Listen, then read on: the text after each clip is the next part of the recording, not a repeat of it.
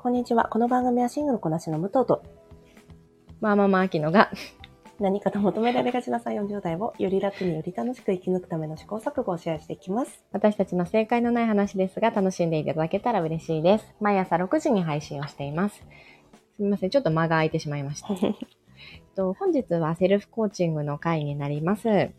えー10月は心地の良い空間を作るっていうのをテーマにして、ちょっと今までと趣向を変えて、物理的環境を整えることで、えー心の整理整頓をしていくっていう、あの月間にしています。はい。はい。で、今週の、えーセルフコーチングのメッセージは、心が豊かになるために必要なもの3つを考えていきたいと思います。3つ。わはい。ちょっと今回は数字で縛ってみました。かりました。で、ここでごめん、あの、ポイントなんですが、はい。えっ、と、あくまでも心が豊かになるものなので、えっ、と、家の中に必要なものっていうよりも、こう気持ちが上がるものちょっとわかりづらいから例え話なんですが、うん空気清浄機ってあるといいけど、うん。気持ちが上がるものじゃないじゃない？うん。確かにね。だから自分の好きな画家さんの絵とかでもいいんだけど、そういうか感情が動くために必要なものを3つ、すでにあるでもいいし、今欲しいでもいいし、を考えていきたいんですよね。なるほど。ちょっと待ってくださいね。ちなみに、あきちゃんから先に聞いてもいいですか？えっ、とですね、私もちょっとすいません、言っといて、あの、3つがまだ考えてないんだけど、うんうん。えっ、と、とにかくリラックスできる部屋着がね、今欲しいんですよ。これ一番。あー。そううん、大事だね。ね。なんか今まではあんまり部屋着にお金をかけるっていう私感覚がなくて、本当にユニクロのスウェットとか、うんうん、うん。あの昔の運動会の T シャツとかさ、あるあるじゃない？物持ちがいいね。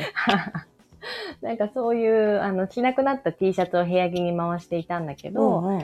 着、着替えるだけでこう気持ちが上がるような生地だったり、かねまあ、可愛さはあまり求めないけど、うんうん。おしゃれ感か、だったりうんする部屋着が欲しいなってすごい今思ってるんだよね。うんうん。そう。あとは、えっ、と、あとなんだろうな。私一個思いついた。はいこの間に。うん、あの、ベッドリネンを、あー、いいね。そう、今、あの、秋冬、あの、全シーズンずっと朝のものを使っていて、うんう結ん。構、えっ、と、目の細かいものにしてたんだけど、もう少しね、折りが細かいものに変えたいなと今思ってるんです。うん、いいですね。大事だよね、寝具は。そうなんだようね。ん。あとね、枕をずっとどこ、どうしようかなと思っていて、うんうん。枕、枕なんとかどうにかしたいです。それは、あの、自分の首に合う枕っていう意味で？そうそうそう。うなんか、、このバスタオルを折ってやってみましょうみたいな時もあれば、ああ、あった、あのその時期。そうそうそう。あとはバス、今枕、普通の枕使ってるんだけど、うん。あと夏の時期は、あれを保冷剤、硬くならない保冷剤、うんうんなんていうの、枕、凝り枕。を使っていて、それはそれでよくて、であとさ、よくさ、TBS で、あの、CM してるブレインスリープっていうさ、春雨みたいな枕あるじゃん。わかんないけど、そうなんだ。ねよくね、 OVER THE SUN でなんかやってるのかな、はいはい。それ、あの、昼のラジオとかでもよくタイアップしてるんだけど、うん。その、春雨みたいになってて、中が空洞で熱が逃げますっていう枕があるの。とにかく暑さなんだね。そうそう、暑さ逃したい。なんかこもっちゃうのが苦手なんだろうね。ねでも枕によってさ、あの、うん寝心地全然違うもんね。そうなんだよね。だからなんかいいのないかな。あの、と私、思っているとこです。あの、余談ですが、私もずっと枕使わずにあのバスタオル派だったんだけど、うんうんあの、だんだんアレルギーがひどくなって、うん鼻ず寝るとさ、鼻詰まりがひどくなるんだけど、うんうんやっぱり高さがあった方が、こあう、通るならしいんだよね。そうなんだ。だからそのためにはやっぱり枕を使わなきゃいけないけども、首のシワのためにはあんまり使いたくないとか、うんうん。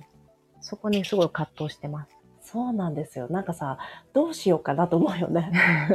万田久子は枕使わないって私聞いたことあるかああ、ら。わかるよ。そうだよね。ねね。あとすいません、今もう一つ私も。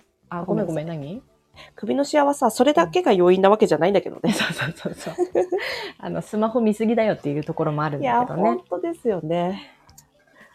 じゃあ、残りの2つどうでしょう？心を豊かに。えっ、と、もう一つ思い出したのが、うんあの、今ちょっとやっぱ子供がいるからって言って選択してないんだけど、やっぱ部屋の中にシンボルツリーがね、一個欲しいんだよね。ああ、そうね。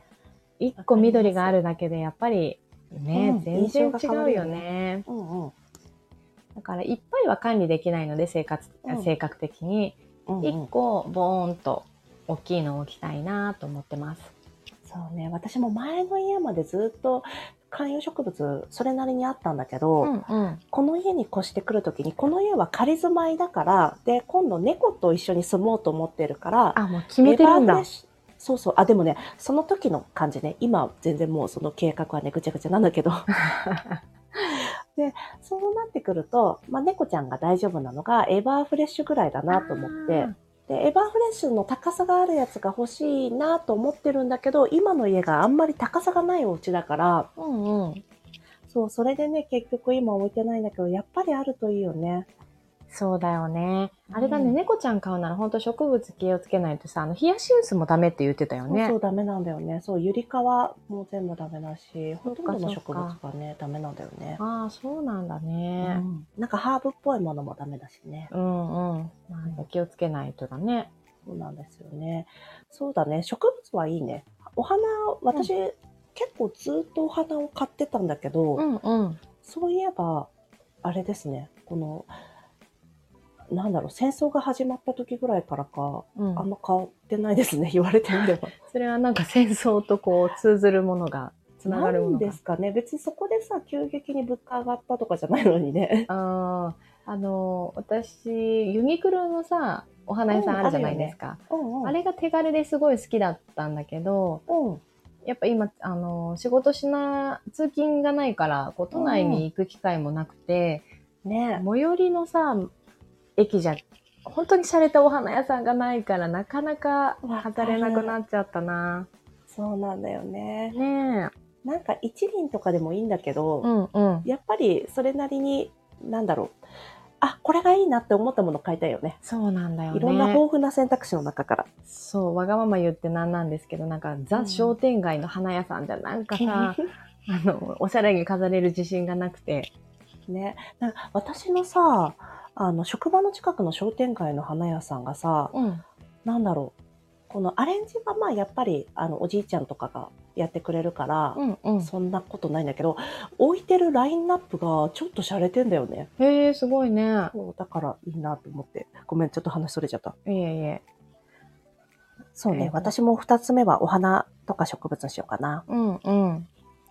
あとは、えっ、と、今特に料理をする機会が多いので、すごい、いお気に入りのお皿とかを、うんパスティさんとかでもいいんだけど、今もう食洗機が使えるお皿っていうの。のをメインで揃えちゃってるし、まあ子供がいるから割られたら嫌だからさ。嫌だよね。ね、だからあんまり高いお花あお皿を買えないけど、うん。うん。そういう思い出を入れら、思い出があるお皿を集めていきたいなって思いますね。ねあの、お皿がいいだけで見栄えがすっごい良くなるもんね、やっそうぱり。なんだよ。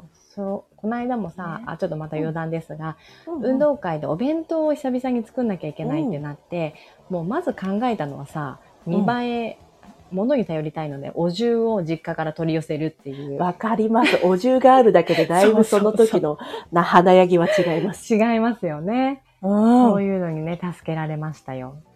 私もやっぱりせいろを使ってるんですけど、せいろがねあるだけでね、だいぶ違いますもんわね。かる。それ出しただけでさ、すごいおしゃれな食卓ってさ、そうそうそうそう。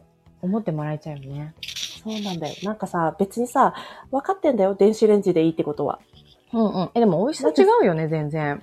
ねそうそうそう。やっぱりあの、ご飯蒸したりするのも、なんかせいろの方がいい気がするんだよね。うんうん。水分の残り方が違うと思う。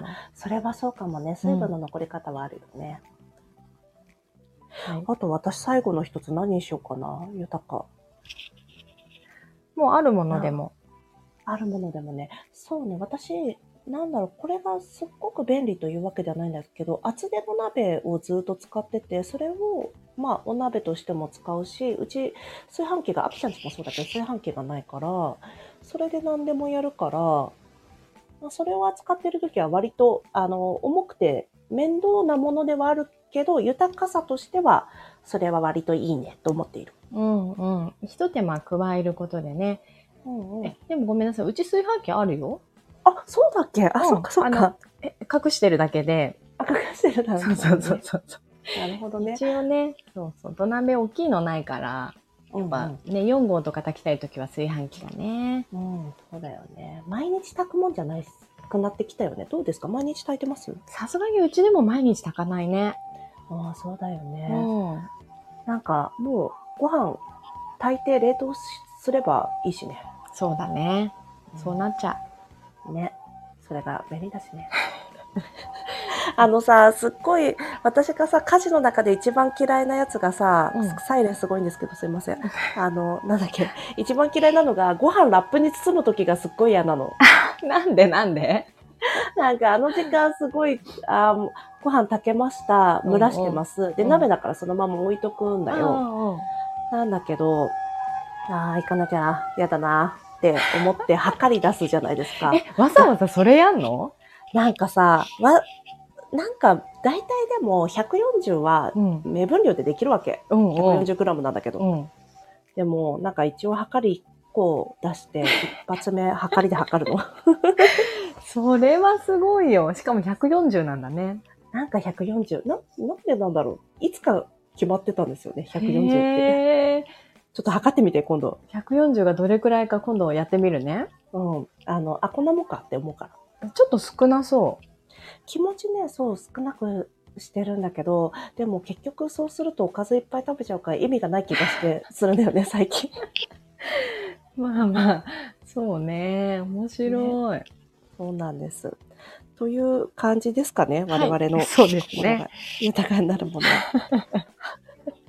じゃあ、来週も引き続き、あの、お家の中を見つめていきましょう。はい、よろしくお願いします。お願いします。この、えー、アキさんのセルフコーチングの内容は、アキさんの LINE と、えー公式 LINE と Instagram で発信しておりますので、そちらをどうぞ、えーらえーリンクに、あります。ごめんなさい。今日ボロボロですね。リンクにあります。ツリーから、ツリー、リンクツリーにありますリンクからですね。ぜひご覧ください。これ後で編集できたらしようと思います。ありがとうございます。はい。では、今日も聞いていただきありがとうございます。この番組はスタンド FM はじめ各種ポッドキャストで配信しております。ハッシュタグ、正解のない話でつぶやいていただきましたら、私たちがいいね、コメントしに参ります。皆さんのフォローやご意見いただけますと大変励みになりますのでお待ちしております。ではまた次回、失礼いたします失礼い。たします。